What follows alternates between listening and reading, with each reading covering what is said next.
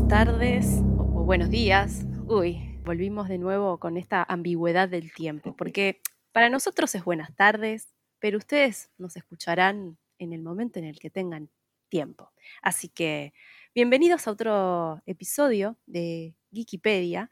Estoy con Tristán Simanauskas, yo soy Victoria Ruiz Mena.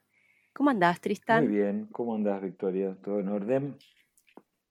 Todo en orden. Bueno. Pensando un poco en una serie que se estrenó, una serie o un documental, no sé cómo explicarlo, que se estrenó en Netflix, se llama Alien World. ¿La viste? Mundos alienígenas, sí, por supuesto. Apenas salió, la vi, sí, sí, sí, sí, sí. La estuve viendo. Bueno, te voy a decir, te voy a spoilear directamente. ¿Qué? No a nuestros oyentes, pero este, a vos Sí. es como, no me gustó mucho. Vi el primer capítulo nada más y no sé si voy a seguir viendo los demás. Bueno, eh, yo vi los cuatro capítulos. La serie Apa. es una serie de cuatro capítulos. Y vi los cuatro capítulos simplemente para confirmar que no me gustó absolutamente nada y que con esta serie podríamos inaugurar una nueva sección que se llame Tirando documentales por la borda o directamente tirando documentales a la basura, porque eh, no, me- no merece otro lugar que un tacho de basura. Y no me refiero a la producción, porque la producción cinematográfica, o sea, la producción, sí, cinematográfica, eh, de efectos especiales, etcétera, es, es correcta, pero la construcción del guion eh, deja muchísimo que desear, y no solo deja muchísimo que desear, sino que reflota y reflota errores eh, muy clásicos y que además son peligrosos, directamente peligrosos. ¿Qué es lo que, Ah. qué es lo que eh, contá qué es lo que aparece en ese primer capítulo? ¿Qué personajes ahí de este mundo alienígena aparecen? Te comenta primero que hay un mundo, eh, un exoplaneta que se llama Atlas. No sé si, sí. supongo que es hipotético, no me acuerdo sí, ahora. sí. Sí, es hipotético. En el cual la atmósfera era mucho más densa que la nuestra y además la gravedad también lo era, que creo que la atmósfera y la densidad es consecuencia de la, de la gravedad que tiene este planeta. El doble de tamaño de la Tierra y por lo tanto el doble de gravedad y concluyen el- una, atmósfera, una atmósfera el doble de densa que, que la nuestra. ¿no? Claro. Entonces lo que te proponen es que la atmósfera, siendo tan densa, funcionaría como una especie de océano en donde hay unas criaturas que entre que vuelan o nadan, este, ¿no? O sea, la atmósfera es un fluido. Bueno, y hay como unos personajes que son unas criaturas vivientes. que- Pastadores aéreos le llaman. pastadores aéreos, Pastadores mirá. aéreos, sí. Bueno, te plantea que están todo el tiempo en el aire. ¿bien? Pero este, tienen sus depredadores, que son una, una especie de foquitos Sí, eh, que en la, en la base tienen como una boca a lo piraña. sí. Más que foquitos son una bolsa de gas, ¿no? Por no decir Claro, una, sí, ¿no? Bueno, literalmente una bolsa de gas eh, y que en la parte delantera, que es lo que lo suspende en la atmósfera esa, que además es cómico porque dice que es una, una llenan su bolsa de gas con hidrógeno, unas bacterias. eh, sí, Sí, con el como si. Sí, necesitaran hidrógeno en una atmósfera del doble de densa. En una atmósfera del doble de densa hay un montón de gases eh, eh, que, que- que serían eh, más livianos y podrían escapar. Exacto. ¿Te das cuenta? O sea, no necesita hacer hidrógeno. El hidrógeno Sí, sí, escapa sí. de una atmósfera poco densa como la nuestra, pero no precisamente de una tan densa como la de ellos. Bueno, vaya ahí el primer error, ¿no? Del asunto. Claro.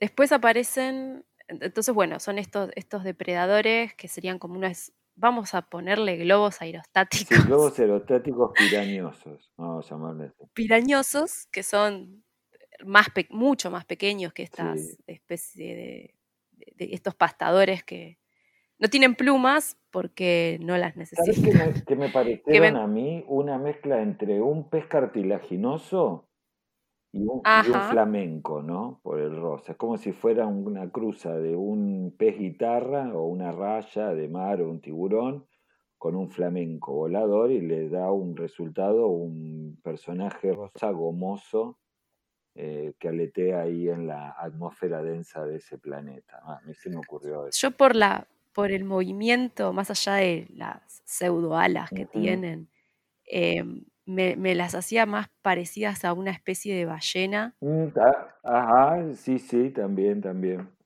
Pero bueno, son varios los, las similitudes que uno puede encontrar con nuestro planeta. Bien, bien, bien. Eh, de hecho, de hecho, también uno piensa, ¿es necesaria que sea simétrica la criatura de otro planeta? o sea, ¿es necesaria la simetría para la vida? Por ejemplo, el primer planteo, sí. ¿Es necesario que tenga una boca adelante? Eh, podrían no tener la boca. Hay un montón de animales en nuestro planeta que no tienen la boca adelante, que tienen en el medio del cuerpo. hay muchos aspectos eh, a plantear ahí de la anatomía.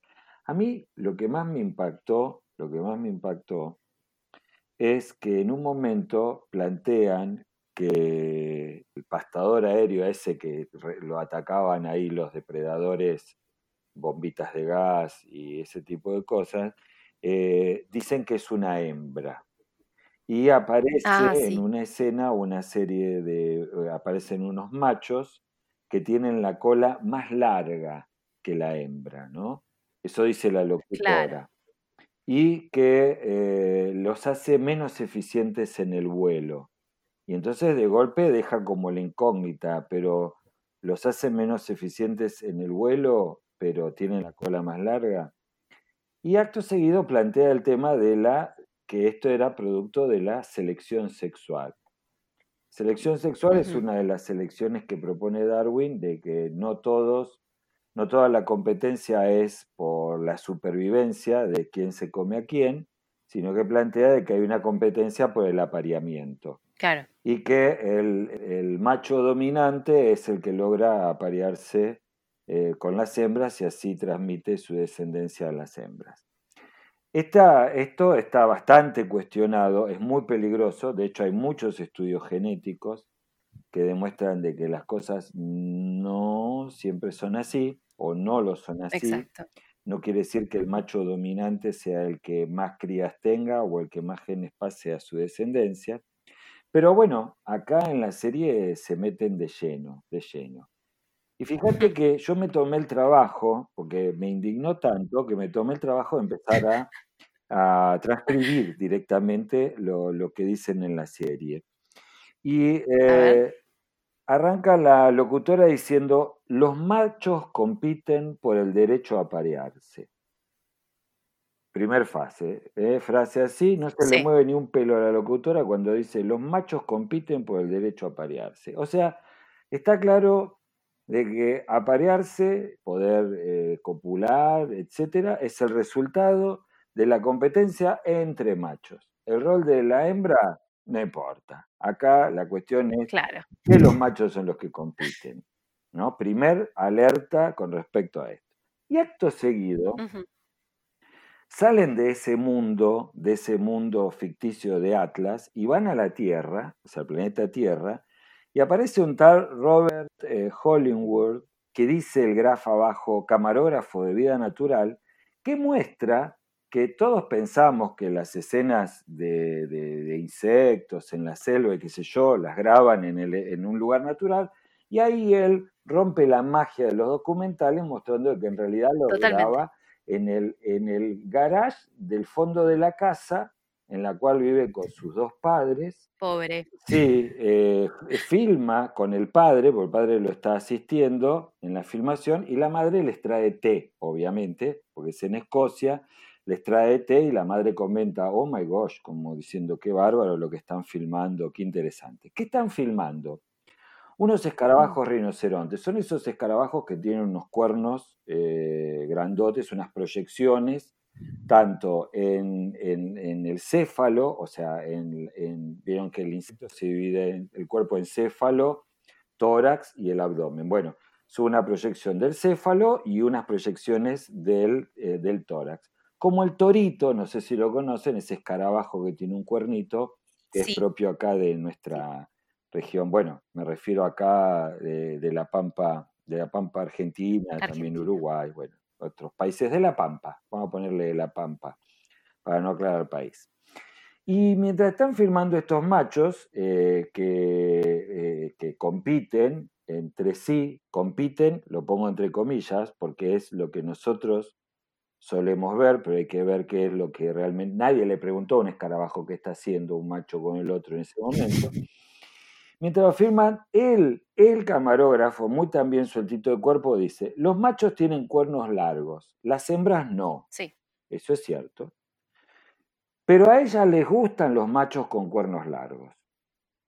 O sea, ya hace una afirmación sobre los gustos de la escarabajo hembra que realmente tampoco nadie le preguntó. A ellas les gustan los machos con cuernos largos.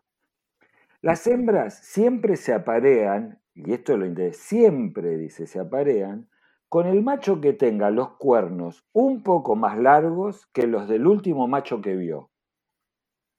O sea que se la pasa comparando cuernos ella, ¿no? O sea, a ver este, Ah, los tiene largos, pero espera, aguantemos un cachito. Ah, no, este lo tiene un poquitito más largo. Bueno, aguantemos un cachito. Uh, este lo tiene más corto. O sea, te imaginé el laburo que implica que cada vez que se encuentra con un macho de, de estos escarabajos, anda midiendo si el cuerno es más largo del anterior. Voy aclarándoles que la mayoría coinciden en que posiblemente los escarabajos no formen imágenes con sus ojos.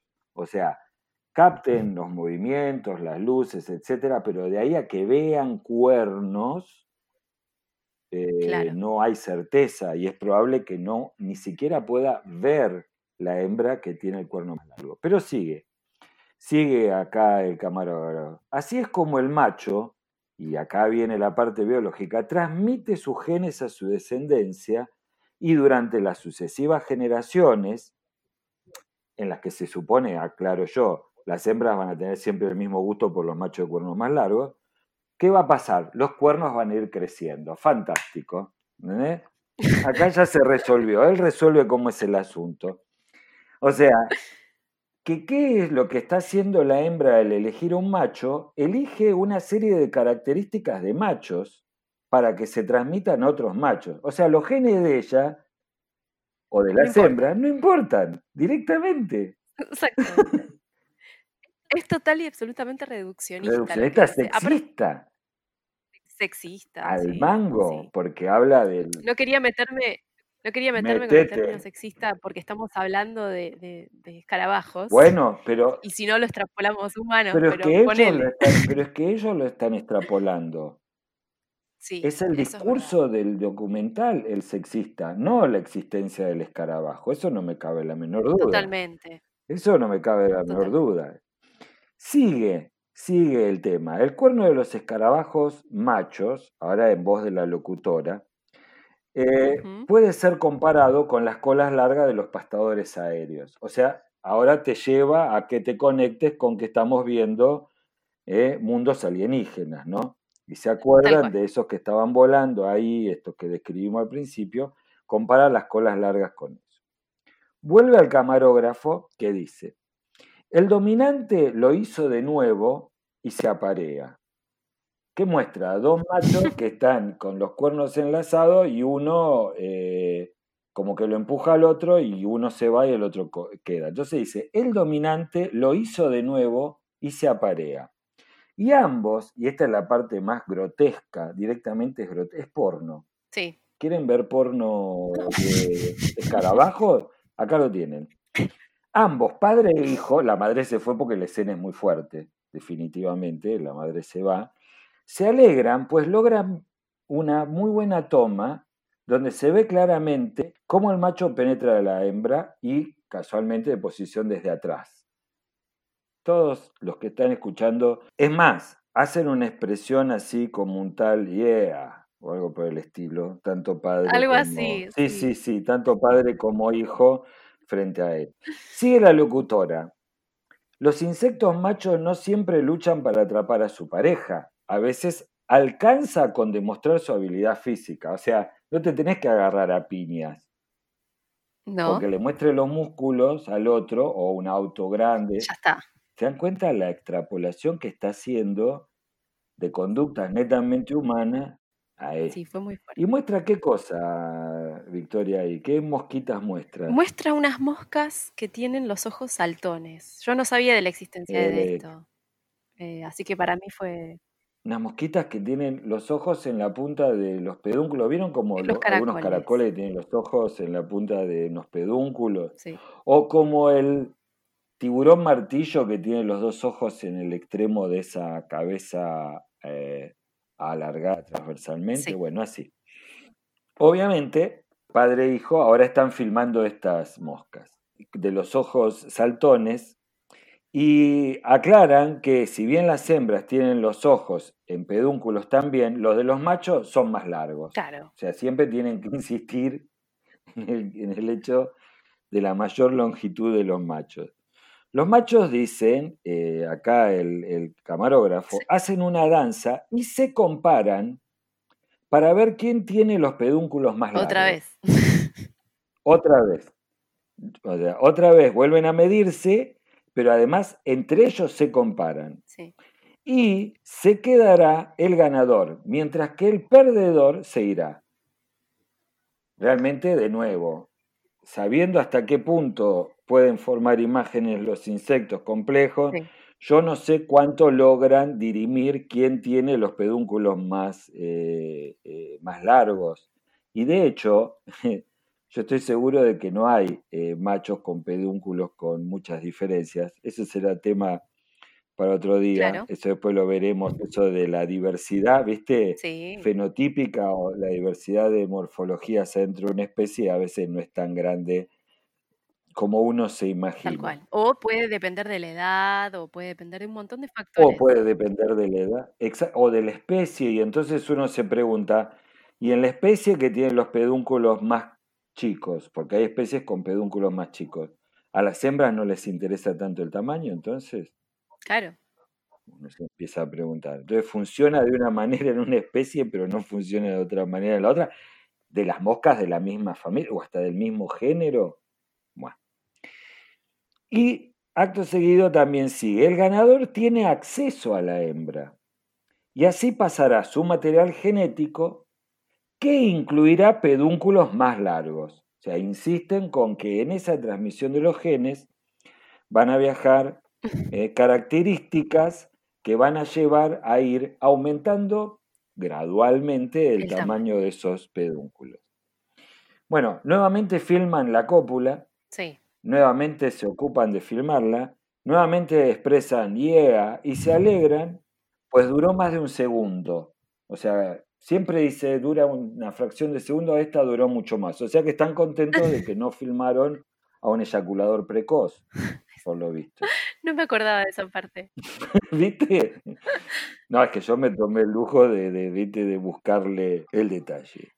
Sí, Y acá entra en un punto que a mí me parece que es una de las, es el clímax y de las reflexiones más bizarras, eh, que sé que a vos te impactó también muchísimo, que es eh, el gasto inútil de Sí. energía en, en- en esto, ¿no? claro, tal cual. Para quien no vio el capítulo, básicamente una de las cosas que reafirma, que igual yo creo que vos lo anotaste, Sí, sí, por supuesto.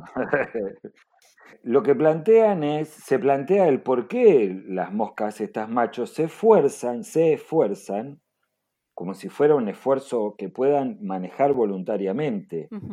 Tomemos en cuenta que la mosca adquiere esa forma y se le alargan los pedúnculos y se va el ojo a la punta de los pedúnculos en el proceso de la metamorfosis, Sí, ¿sí? en la transformación de pupa a adulto y que yo sepa ahí no hace ningún esfuerzo el macho para alargarlo. pupa es después de que sale del huevito.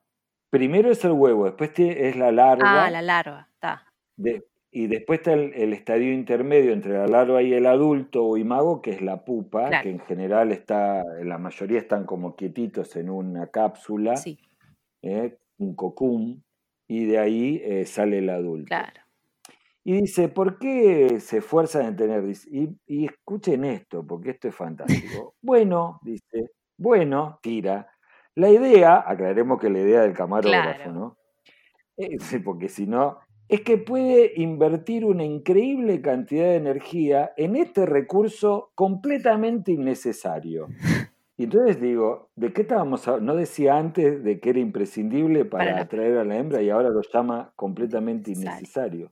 Pero fíjense la vuelta de rosca.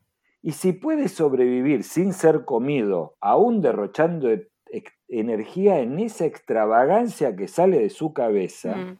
se refiere a los pedúnculos, entonces será seguro, y acá tengo que aclarar que eso lo pensaría la hembra mosca, reproducirse con él.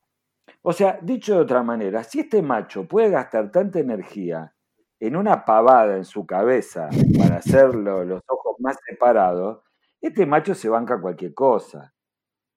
Claro. Entonces es un candidato ideal. Fíjense la vuelta de rosca Piensen todo lo que piensan que piensa la hembra.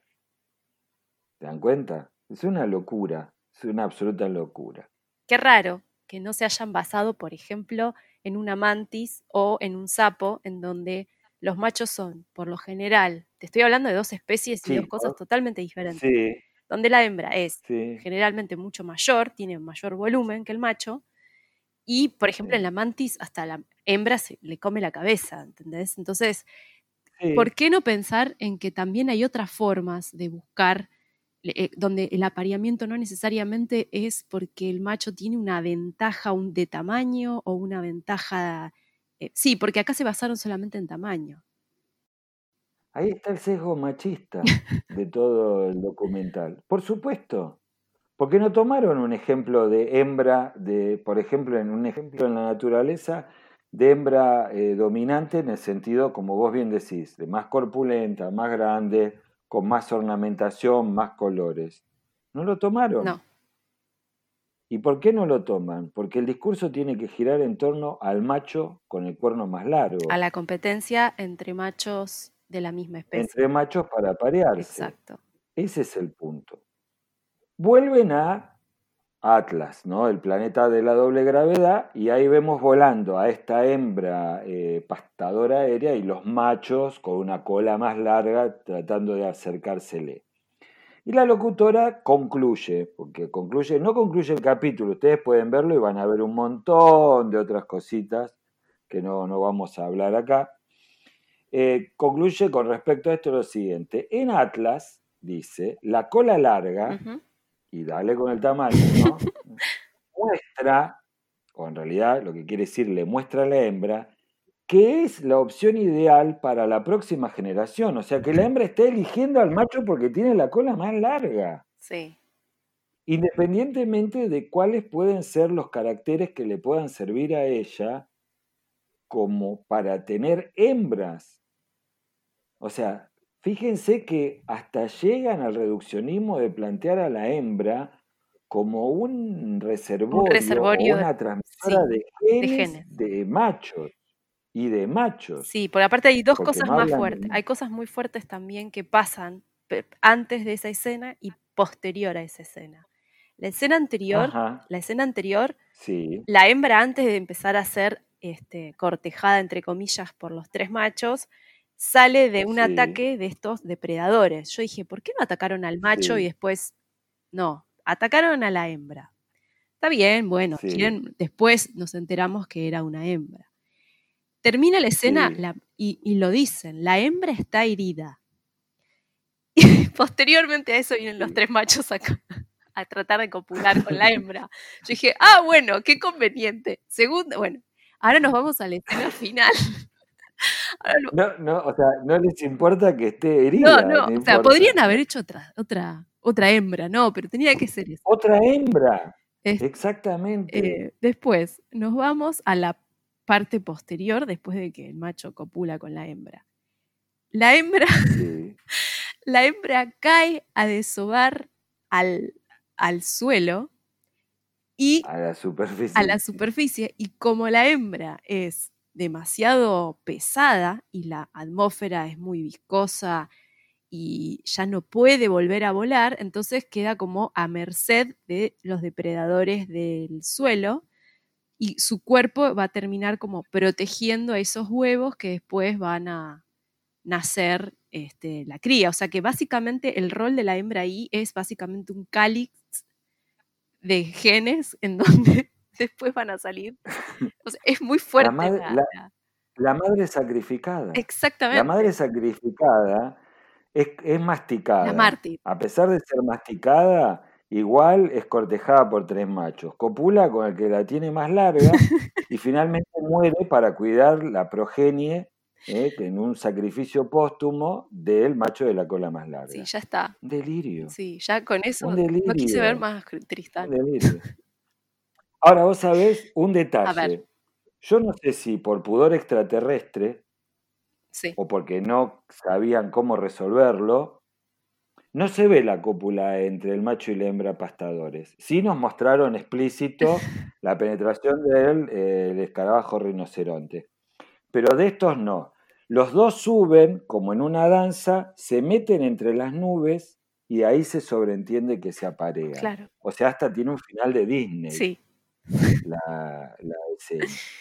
Si quieren, véanla, pero bueno, véanla, Sí, tienen que verla. Mírenla. Quiero que la vean porque hay muchas cosas más que quedaron en este único capítulo y hay cuatro. Sí. O sea, hay tres más que son terribles, terribles, terribles, terribles. Creo que con eso ya finiquitamos el tiempo. Necesito Sí, tomarme hoy algo.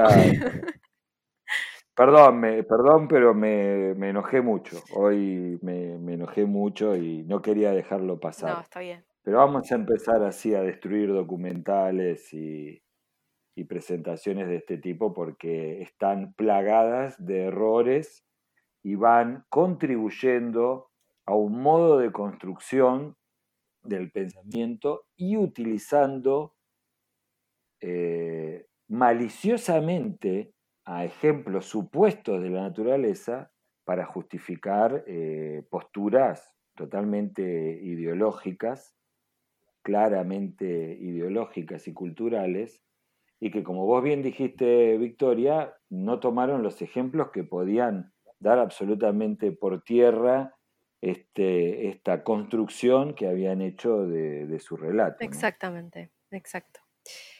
Eh, bueno, también invitamos a los que nos están escuchando en este momento que si quieren sugerirnos algo que o la vieron y tal vez les gustó algo en particular que nosotros no tratamos o quieren que hagamos un análisis de alguna otra serie documental, también nos lo hagan saber. Eh, tienen nuestras Dale. redes sociales. Nuestras redes sociales en Facebook son Wikipedia, tanto en Facebook como en Instagram somos Wikipedia, la E se reemplaza por 3, o sea, sería G33, K, Y, P3, D, I, A. Y en Instagram somos Muy fácil, es muy fácil, es muy fácil. Perdón. y tanto en Twitter somos Wikipedia 1 y no me acuerdo si me estoy olvidando de alguna Sí. otra red. Ah, nuestro cafecito. Sí, el cafecito. Chicos, chicas, chiques, les contamos que estamos este, en ahor- modo ahorro para, para un par de micrófonos decentes para que este programa suene mucho mejor, porque ya sabemos que Sí, tenemos nuestros problemitas. ustedes se lo merecen. Exacto. to- Totalmente por ustedes. Así que pueden Sí, colaborar. lo hacemos por ustedes. nuestro cafecito de Wikipedia también. Comenten, critiquen. Que- Ah, nos llegó un comentario, ya que estamos hablando Eso, del hablando de críticas, contame. Habla- Nos llegó, nos llegó un comentario, un mensaje en el Instagram de Indiana que Ajá. dice que había visto la película Tenet y que Tenet. hablaban de, ajá, que nos, nos pregunta si podemos hacer algún análisis de la película Tenet. ¿Vos qué decís, Tristan? ¿La dejamos para la próxima o vemos? Eh, eh, vamos a tratar de que sea para la próxima, porque quienes han visto Tenet es una película compleja, porque se mete con una problemática temporal y de segunda y tercera, cuarta y quinta ley de la termodinámica, y por lo tanto vamos a tener que formarnos bien para poder encarar esta película que, según muchos, eh, hay que entrar en páginas para que te la expliquen para después poder verla. Así que ¡Apa! Mira vos. Bueno, la tengo que ver. la sí, tengo tenés que verla. Yo ya la vi. A mí me ver. fascinó. Ajá. Bueno, entonces esperen a que la vean y después le hacemos. Le hacemos Entonces, vela y, después armamos y bueno, por ahí sea la semana que viene y si no será en breve. Bueno, Vic, Estamos. sí, suficiente. enough. Nos vemos la próxima. Un abrazo. Hasta la próxima. Un abrazo, Tris. Chau, chau.